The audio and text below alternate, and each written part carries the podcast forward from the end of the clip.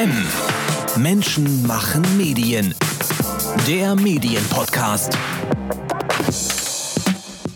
Über Jahrzehnte galten große Nachrichtenagenturen als zentrale Quelle, Basis aller Informationen für die reinste aller Darstellungsformen, die klassische Nachricht. Inzwischen hat sich das Geschäft mit der Nachricht aber grundlegend verändert. Nicht nur Zeitgenossen wie Donald Trump oder Boris Johnson nutzen lieber Twitter, um ihre Botschaft ganz ohne jede kritische Nachfrage an Agenturen vorbei in die Redaktionsstuben oder am besten gleich zum Endverbraucher zu bringen. Auch seriöse Politiker weltweit bedienen inzwischen bevorzugt ihre eigenen Kanäle, um ihre Botschaft zitatfähig anzuliefern. Und immer mehr Medien verzichten daher inzwischen auf die Dienste der Nachrichtenagenturen. Das Geschäft mit der Nachricht, funktioniert das in Zukunft noch?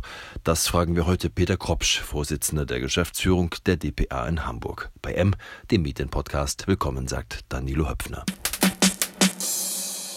Herr Kropsch, Bundespräsident Frank-Walter Steinmeier war es, der sagte, Fakten sind Fakten, wenn sie von der DPA gemeldet werden, so zum Festtag 70 Jahre DPA.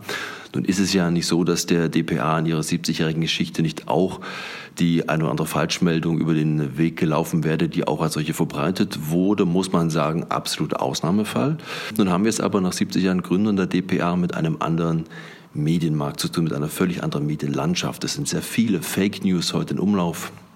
Es gibt eine diversifizierte Agenturlandschaft, kommerzielle Nachrichtendienstleister, staatliche, sehr viele private und jene, die sich dafür halten. Welchen Wert hat heute die Meldung der DPA? Bundespräsident Steinmeier hat ja, hat ja ganz recht und das hat uns ja sehr gefreut, was er da gesagt hat, weil der Kern sind immer noch die Fakten. Ja, das heißt ja immer so, wenn, wenn Dinge über die Zeit gehen, der Kern bleibt gleich, die Fakten bleiben gleich. Die Rolle der Nachrichtenagentur hat sich in diesen 70 Jahren natürlich stark gewandelt, aber noch immer ist der Kern gleich. Die Fakten müssen verlässlich sein.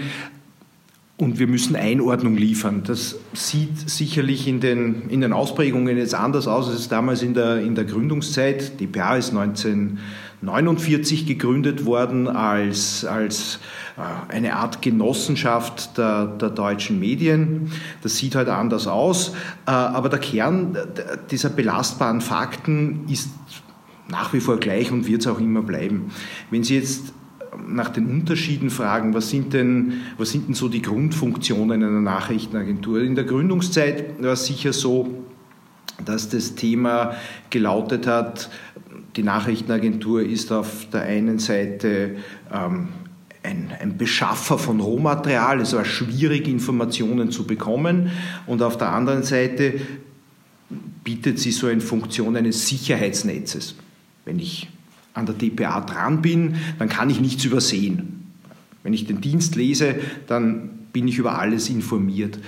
Das hat sich natürlich in speziell so Mitte der 90er Jahre aufkommendes Internet, dann noch einmal in den 2000ern soziale Medien in, in, ihr, in seiner Funktion gewandelt.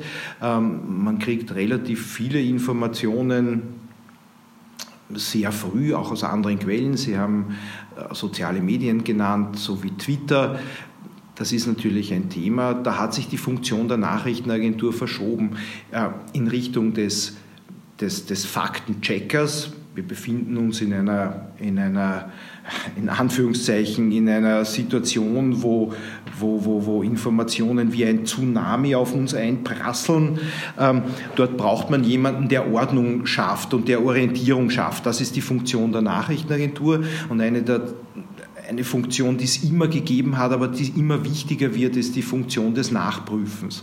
All das, was da läuft und natürlich jede Art von ähm, die, dieser Kommunikation unterliegt auch diesen Themen, dass sie gesteuert ist, dass sie, äh, dass, dass sie Hintergründe hat, die dem Rezipienten nicht ganz klar sind. Da braucht man die Nachrichtenagentur, die einordnet und die checkt. Man erwartet ja auch eine ganze Menge Schnelligkeit von einer Nachrichtenagentur. Das hat ja auch in Social Media äh, nochmal deutlich zugenommen, dieser Druck auch für eine klassische Nachrichtenagentur.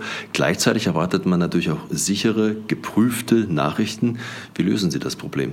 Es gibt ja den, den schönen Spruch in der Nachrichtenagenturszene, ähm, wenn du die Wahl hast zwischen Schnelligkeit und Korrektheit, dann hast du in Wahrheit keine Wahl, weil es geht immer um die Korrektheit. Das heißt, äh, dieser, dieser an sich gefühlte Verwertungszwang, da sehr schnell sein zu müssen. Klar, eine Nachrichtenagentur muss schnell sein, aber bevor die Dinge nicht geprüft sind, geht einfach auch nichts auf, aufs Netz hinaus. Das heißt, wenn wir heute, also natürlich, wir werten, wir, wir, wir monitoren äh, soziale Medien. Ähm, es gibt eine eigene Stelle, die vor zwei, drei Jahren bei uns eingerichtet wurde. Das ist der sogenannte Radar Officer. Diese Stelle hat ähm, äh, der, der, Sinn und Zweck dieser Stelle ist, dass es um, um Technologien geht, wo man schnell erste Hinweise bekommt. Und dann ist man natürlich relativ schnell bei sozialen Medien, nur ohne eine klassische Nachprüfung, ohne einen klassischen Check, irgendjemanden angerufen zu haben, irgendeine belastbare Quelle zu haben, ähm, geht nichts irgendwo aufs Netz hinaus. Ich glaube, das ist, das ist genau dieser Anspruch zu sagen, okay, ähm, du hast heute ein, ein anderes Umfeld, wo wo, wo, Informationen schneller verfügbar sind. Aber bevor wir es nicht gecheckt haben, dann darf einfach nichts hinausgehen, weil das ist auch der Anspruch, den unsere Kunden haben. Und wenn, wenn letztendlich die, die DPA ist in, einer, in so einer ganz zentralen Verbreitungsfunktion, wenn wir falsche Fakten verbreiten, dann hat das, einen, dann hat das eine, eine viel größere Auswirkung, weil an uns an sich äh, alle deutschen Medien sind unsere Bezieher, die heute tagesaktuelle Nachrichten machen und das hat natürlich eine unfassbare Verbreitung. Und dieser Verantwortung sind wir uns extrem bewusst. Und Sie hatten die Rolle des Faktencheckers angesprochen. Sie haben eine relativ junge, aber wachsende Abteilung, wie man hört, die Verifikation. Äh, Sie decken falsche Webseiten auf, geben das auch an Ihre Kunden weiter. Sie übernehmen in gewisser Weise die, die Aufgabe einer Medienkriminalpolizei. Ist das das eigentliche Kerngeschäft der DPA in Zukunft? Einer Medienkriminalpolizei, das, das habe ich noch nie gehört. Aber um was geht es denn da? Es geht im Wesentlichen darum, um eine Funktion, die Nachrichtenagenturen immer schon ausgeübt haben. Dieses, dieses, dieses Überprüfen der Fakten äh, in einen Kontext setzen und, und, und erst dann publizieren. Was neu ist, ist, dass, die, dass der Anspruch oder die Komplexität des Faktencheckens einfach gestiegen ist. Weil ich glaube, dass alle grundsätzlich freien Systeme und das, das Internet gehört dazu und soziale Medien gehören dazu, ähm, werden irgendwann mal, und das ist wahrscheinlich, ich weiß nicht, ob es Murphy's Laws oder sonst irgendein Law ist, das da gilt, ähm, sind irgendwann mal anfällig für, eine, für, für, für Menschen, die da drinnen auch Kommunikation betreiben äh, in ihrem eigenen Sinn. Ja, also das ist, hier geht es um Macht, hier geht es um Geld, hier geht es um Beeinflussung. Ja, das ist bei solchen Systemen vollkommen an der Tagesordnung und die Methoden, ähm, diese, Dinge, diese Dinge zu verbreiten, werden werden ausgereifter. Deswegen braucht, braucht man heute einen anderen Typ von Faktenchecker in Nachrichtenagenturen, der genau diese Technologien kennt. Wenn man irgendwelche, äh,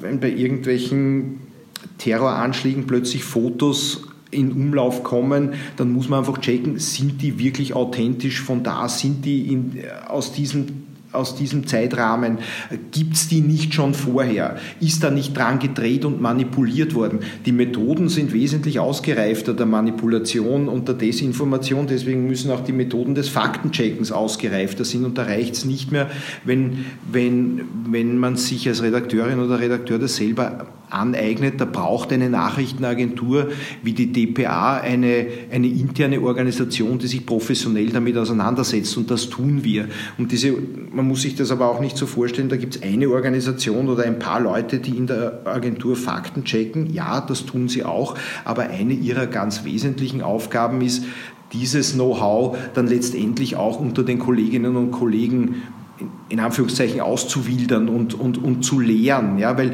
die Kompetenz des Journalisten in Richtung Faktenchecken muss heute wesentlich höher sein. Und wenn ich in die Zukunft schaue, dieses gesamte Thema Deepfakes, die Technologien werden besser, das wird eine ganz schöne Herausforderung für uns alle sein. Und die DPA hat sich der Herausforderung gestellt und wir haben es einfach, Nachrichtenagenturen sind immer gut im industriellen Organisieren von Dingen. Ja, und wir haben es halt relativ früh, so wie es halt eine Nachrichtenagentur macht, industriell organisiert. Deswegen gibt es diese Abteilung, deswegen können wir das unseren Kunden anbieten und tun das auch. Ich denke, dass das eine der ganz wesentlichen Funktionen ist, die auch eine Nachrichtenagentur ihren Kunden in Zukunft bieten muss. Die DPA gilt für die Medien als sichere Quelle, was man ungeprüft übernehmen kann. Gibt es für Sie auch sichere Quellen, was Inhalte und Fotos angeht, die Sie auch ungeprüft mitnehmen? Lassen Sie mich ein bisschen ausholen. Ja, die ähm, Nachrichtenagenturen sind ja ein recht unbekanntes Wesen in der, in, der, in der Medienlandschaft oder zumindest in der Medienberichterstattung, weil die Tätigkeit der Nachrichtenagenturen, die läuft so ein bisschen unter der Motorhaube. Sie sind äh, okay, man weiß, dass es sie gibt, wir beliefern aber, wir beliefern die Medien, wir beliefern äh, die klassischen Medien, wir beliefern digitale Medien. Nachrichtenagenturen selber ist B2B-Geschäft. Und im Wesentlichen ist es so, dass die Nachrichtenagenturen aber ähm, ein, ein, ein weltweites Netz bilden, wo Nachrichtenagenturen untereinander zuarbeiten. Also unser größter Partner zum Beispiel ist die, ist die Associated Press aus Amerika von der bekommen wir einen, einen sehr großen Teil der internationalen Berichterstattung. Wir arbeiten aber auch mit anderen Nachrichtenagenturen in einem Netzwerk zusammen. Aber es gibt natürlich Nachrichtenagenturen, von denen wir wissen, die auf den gleichen Standards arbeiten wie wir. Äh, da kann, man, da kann man Dinge auch, da kann man voraussetzen, dass das, was man bekommt, auch übernehmbar ist. Bei anderen Nachrichtenagenturen äh, geht man durchaus auch davon aus, dass man sagt, okay, ich suche mir eine zweite oder eine dritte Quelle, eine andere Nachrichtenagentur, eine zweite, dritte Nachrichtenagentur, wo wir sehen, wie die, wie die Fakten in der, in der zwei- oder dreifachen Beleuchtung aussehen. Was machen Sie denn zum Beispiel, wenn Sie Nachrichten Ihrer ungarischen Partner bekommen, der staatlichen ungarischen Nachrichtenagentur, wo wir wissen, es gibt Einflussversuche? Was passiert da? Die DPA hat ja das, ist von der von, von ihrem Typus eine internationale Nachrichtenagentur und wir haben, wir investieren sehr viel in die Aufrechterhaltung eines, eines großen internationalen Netzwerks. Wir haben hier in 94 Ländern eigene eigene Journalistinnen und Journalisten und hier haben wir, so können wir Ungarn auch mit eigenen Leuten gut abdecken und hier jemanden vor Ort zu haben, der diese Information sehr gut einordnen kann. Also das ist, das ist hier ganz typisch. Kommen wir mal zurück zum Kerngeschäft. Das sind immer noch die Nachrichten, ist aber offenbar nicht mehr das attraktivste. Die Kunden der DPA sind ja zumeist auch die Gesellschafter der DPA, das heißt es sind Verlage und Rundfunkanstalten. Die Zeitungen bezahlen nach Auflage, aber die Auflagen sinken ja fast überall. Und durch sinkende Zeitungsauflagen büßt natürlich auch die Agentur im Kerngeschäft mit den Einnahmen ein. Ist das ähm, Nachrichtenkonzept der DPA noch attraktiv genug? Das Nachrichtenkonzept der DPA misst sich ja im Wesentlichen daran, wie wir für den Kunden Nutzen stiften können. Und der Nutzen beim Kunden ist, wenn man mit unserem Material arbeitet, wird man besser in seinen eigenen Märkten, erzielt mehr Umsatz oder hat weniger Kosten. Wenn wir das unter Beweis stellen können, dann, dann funktioniert Nachrichtenagenturinformation. Wir sehen jetzt ähm, in, in unseren großen Kundengruppen, also ich rede jetzt nur über das Kerngeschäft. Eine DPA-Kerngeschäft äh, ist ähm, Geschäft mit Nachrichten in ihren großen, in ihren großen Blöcken bei den, bei den Tageszeitungsverlagen und, und, und ihrem gesamten wirtschaftlichen Gebilde bei, bei Sendern, öffentlich-rechtliche und private und natürlich auch digitalen Unternehmen. Und wenn wir schauen, äh, wenn wir auf die Strategien der Tageszeitungsverlage schauen, sehen wir, dass wir hier einen Shift weg vom, von, von reinen Verbreitungsmärkten, vor allem auch im digitalen Bereich, zu, äh, zu, zu Lesermärkten, also durch, zu Bezahlinhalten bekommen, sowohl im natürlich ganz stark im digitalen Bereich. Also muss, muss sich eine DPA überlegen, okay, wie können wir dieses Konzept mit unseren Informationen, mit unserem Angebot bestmöglich unterstützen. Also in diesen Märkten geht es um, wie gewinne ich Abonnenten und wie generiere ich Engagement unter meinen Zielgruppen. Im im öffentlich-rechtlichen Bereich ist es sicherlich so, dass sich die, die, gerade die, die, großen Sender in Zukunft fragen müssen, wie komme ich an die jungen Zielgruppen ran. Ja, kann, ich das über meine, kann ich das über meine klassischen Kanäle machen, die eine gewisse Altersstruktur haben, äh, oder brauche ich nicht ähm, Dienstleistungen, die, die es mir ermöglichen, auch in die jüngere Zielgruppe reinzugehen? Das heißt, danach muss eine, eine DPA auch ihr Angebot ausrichten, damit wir nutzwertig bleiben drinnen.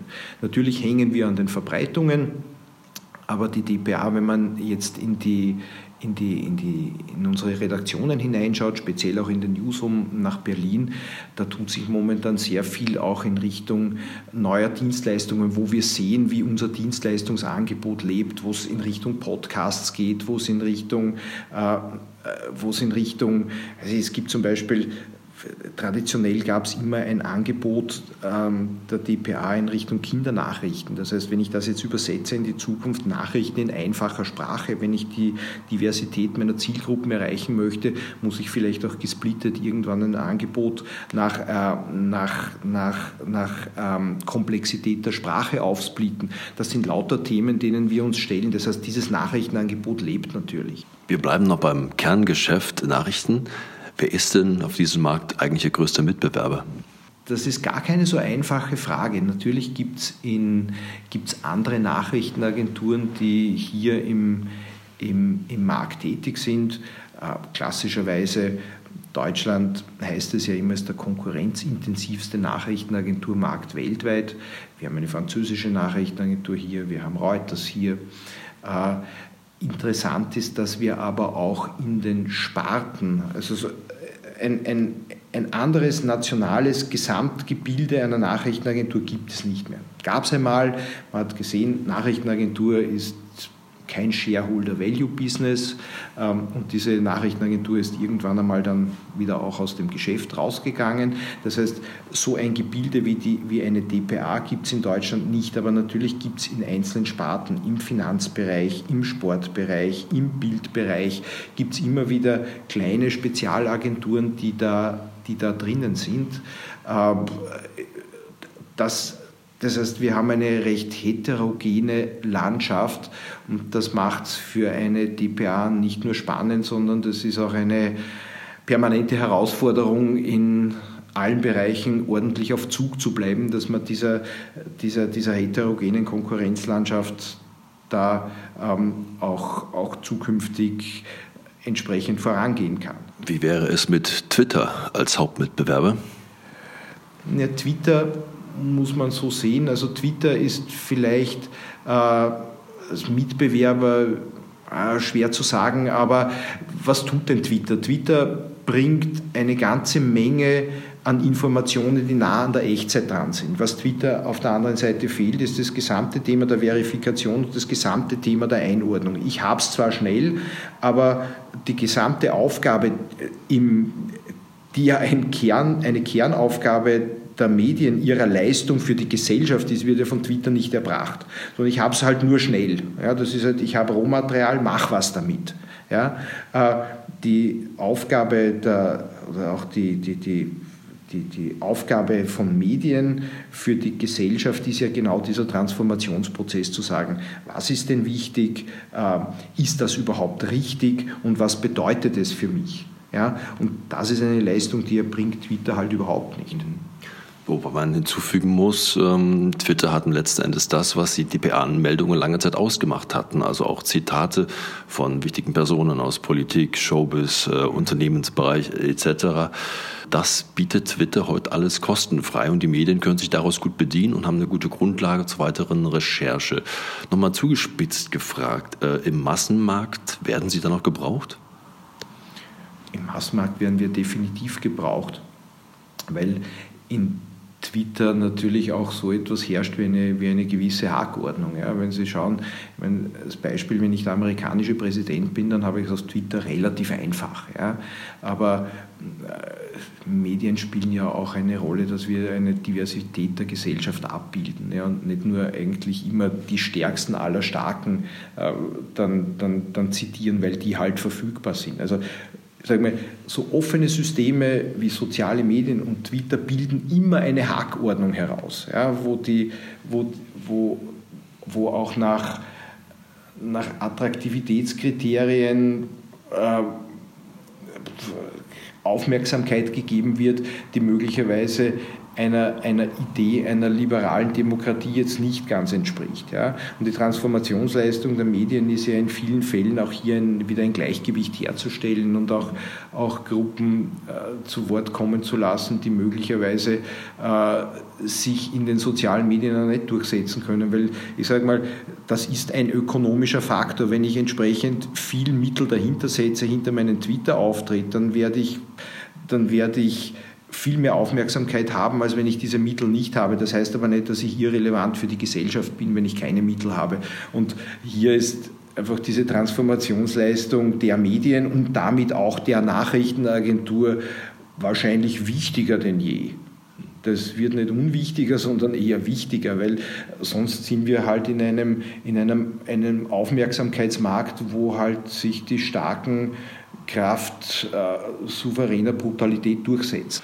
Facebook gehört ja auch mittlerweile zu den Kunden der DPA. Facebook kauft sogenannte Faktenchecks ein. Die DPA-Rechercheure sollen Behauptungen, die Nutzer bei Facebook aufstellen, prüfen und gegebenenfalls auch widerlegen können. Wie viel kritische Berichterstattung über diesen naja, Player Facebook ist denn da noch möglich bei dieser Größe des Kunden und auch dem besonderen Charakter dieses Deals? Also die Frage erstaunt mich jetzt, warum sollen wir nicht kritisch über sie berichten? Nur weil sie Kunden sind, ich meine, das würde ja vollkommen einer, das würde ja dem, dem Selbstverständnis einer Nachrichtenagentur wie einer DPA völlig zu widersprechen. Nur weil ich Kunde bin, kann ich ja nicht erwarten, dass ich dann keine kritische Berichterstattung bekomme. Also das wundert mich jetzt diese Frage, wenn ich sie beantworten soll, ist, natürlich berichten wir über Facebook genauso wie über jeden anderen Player. Und die DPA hat ein ökonomisches Konzept, ähm, das ist so ausgerichtet, dass, dass, dass kein Kunde ja, in irgendeiner Art und Weise Druck auf unsere Berichterstattung ausüben können soll. Wenn ein Kunde wegfällt, die DPA ist so ökonomisch aufgestellt, dass sie den, den Wegfall eines jeden Kunden verschmerzen kann. Ja, das ist auch die, äh, das ist ein ökonomisches Konzept, das ist so gewollt. Wir haben eine so breit gefächerte Kundenlandschaft, dass kein einziger Kunde in irgendeiner Art und Weise Druck auf uns ausüben kann und auch nicht tut. Aber Facebook ist ja schon ein besonderer Kunde, denke ich mal. Ist ja auch keine Mitgesellschaft, ist auch nicht die Leipziger Volkszeitung. Das heißt, äh, Facebook hat ganz andere Möglichkeiten, auf sie zuzugehen, als das ihre sonstigen Mitglieder und Kunden können, oder? Naja, Facebook kann eine Dienstleistung kaufen oder auch nicht. Das sind ihre Möglichkeiten. Ja. Also andere Möglichkeiten sehe ich jetzt nicht. Neben journalistischen ähm, Dienstleistungen oder Inhalten bietet die DP auch das an, was lange Zeit als das Gegenteil von äh, Journalismus galt, nämlich PR. Äh, da sind Sie sehr stark. Wie groß ist der Markt Corporate Production für die DPA? Also ich glaube, was wir tun, was das Geschäft von News aktuell ist, das Geschäft von News aktuell ist Verbreiten von Informationen. Also früher war es das Thema, ich verbreite ähm, ich bin ein, ein, Kommunikator und möchte gerne den Medien etwas mitteilen. Ja? Und, äh, und News aktuell dieses Geschäft ist ein, ein, ein, Mittler, da wird eine Plattform zur Verfügung gestellt, da kann ich meine Informationen als Kommunikator reinstellen. Es ist ganz klar, von wem die Informationen kommen. Äh, da steht jedes Mal drunter, wer der Kommunikator ist. Damit kann es die professionelle Medienlandschaft natürlich sehr gut einordnen und sagen, man kann das in einen Kontext setzen und kann das als Quelle verwenden. Das ist das Geschäft von News Aktuell. News Aktuell geht natürlich heute, also jedes Geschäftsmodell wandelt sich, obwohl es im Kern, also wenn ich heute so einen Elevator Pitch in zwei Minuten erzählen soll, was News aktuell tut, dann brauche ich nicht zwei Minuten, sondern eher fünf Sekunden. Ich sage, bringt die Informationen äh, an die richtige Zielgruppe über den richtigen Kanal in der richtigen Zeit. So, das ist das Kerngeschäft von, von News Aktuell und News Aktuell äh, hat natürlich, trägt natürlich einer veränderten Medienlandschaft Rechnung. Es reicht heute nicht mehr, die Informationen einfach der Redaktion zur Verfügung zu stellen, sondern ich habe eine sehr heterogene, eine digitale, eine soziale Medienlandschaft zu bedienen und das macht das Geschäft von News Aktuell spannend und auch langfristig, langfristig gut, äh, gut ausführbar. Ein großes Schlagwort in den Medien ist ja derzeit Kooperation. Wir erleben ja sehr stark das Zusammenrücken auch an verschiedenen Fronten. Kooperation gibt es auch bei der DPA, ähm, Europa Express, Spanien, KNA, Deutschland. Mhm. Gibt es einen Bereich, in dem Sie gern näher an Mitbewerber heranrücken würden? Ja, in der digitalen Ökonomie kann man ja gar nicht mehr mal so genau sagen, wer ist der Mitbewerber. Ja? Weil heute ist der Mitbewerber Mitbewerber, morgen ist er, ist er ist er der, der wichtig, ein wichtiger Partner, übermorgen ist er, ist er in einem, im, im gleichen Netzwerk drinnen. Das, das ist, vielleicht lässt sich das an, diese, diese Rollenteilung ganz gut auch zeigen. Zum Beispiel mit der französischen Nachrichtenagentur AFP. AFP ist ein, ein, ein, eine Nachrichtenagentur öffentlichen Rechts, Frankreich einer der größten weltweit, hochstaatlich gestützt. Ähm, die sind auf den, auf den Agenturmärkten hier sowohl in Deutschland als auch in den internationalen Märkten massive Konkurrenz. Aber das ändert überhaupt nichts daran, dass wir in einem Schulterschluss mit der AFP hier damals als, in, als, als dieses neue Urheberrecht, Leistungsschutzrecht auf europäischer Ebene verhandelt wurde, da sind wir im Schulterschluss mit der AFP aufgetreten. Da passt auch kein Löschblatt dazwischen. Wir kooperieren in den Bildbereichen.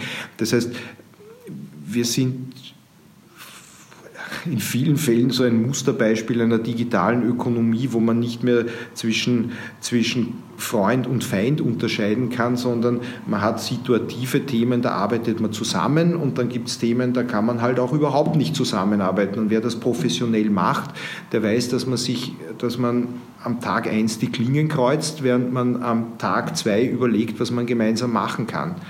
Ähm, es gibt auch Nachrichtenagenturen, also private Nachrichtenagenturen, ähm, Nachrichtenagenturen, die im Medienbesitz stehen. Davon gibt es ja nicht so viele und wir haben letztes Jahr ist die DPA gemeinsam mit der englischen Nachrichtenagentur, der, der Press Association, das heißt jetzt der PA Group, sind wir beigetreten einer Nachrichtenagenturgruppe, Gruppe 39 heißen die, das, sind, das waren acht, sind jetzt zehn Nachrichtenagenturen, europäische Nachrichtenagenturen, die sich als unabhängige private Nachrichtenagenturen verstehen und dann natürlich auch die Kooperation untereinander fördern. Das ist für uns ein, ein, ein, ganz spannendes Thema. Die Gründungsurkunde hängt da irgendwie an meiner Pinnwand dran, unterschrieben von allen. Das, die Ebene der Kooperationen ist schon recht stark unter den Nachrichtenagenturen. Ein Aspekt noch zum Schluss. Wir lesen vom Stellenabbau. Zuletzt ging es um die Zentralisierung beim Redigieren. Auch die DPA muss sparen. Es wird immer betont, Sparmaßnahmen, die hätten keinen großen Einfluss auf das Nachrichtengeschäft. Äh, Sie werden aber verstehen, das kann man durchaus auch äh, bezweifeln in der Stille. Einsparungen werden immer Einfluss auf die Inhalte nehmen, gegebenenfalls auch über Umwege. Wo sehen Sie denn die Grenze? Ähm, anders gefragt, wo gibt es so noch Einsparpotenzial bei der DPA? Das ökonomische Konzept der DPA ist ein Konzept, wo wir sagen, wir machen Gewinn und dieser Gewinn wird sich in der Regel in der Gruppe zwischen einer oder zwei Millionen Euro abspielen. Das ist kein Shareholder-Value-Konzept, das ist eher ein Member-Value-Konzept. Ja, das ist, man könnte mit einer DPA auch wahrscheinlich relativ einfach mehr Gewinn machen. Aber die Idee ist zu sagen, der Gewinn des Unternehmens zeigt, das ist ein Gradmesser für unsere Unabhängigkeit. Wie ich vorher gesagt habe, wir werden immer auf diesem Niveau bleiben und äh, wenn uns ein großer Kunde versuchen würde, was ich nicht glaube, was passieren wird, unter Druck zu setzen und sagt, ich gehe raus, dann würde das, der DPA, würde das die DPA nicht in die roten Zahlen führen.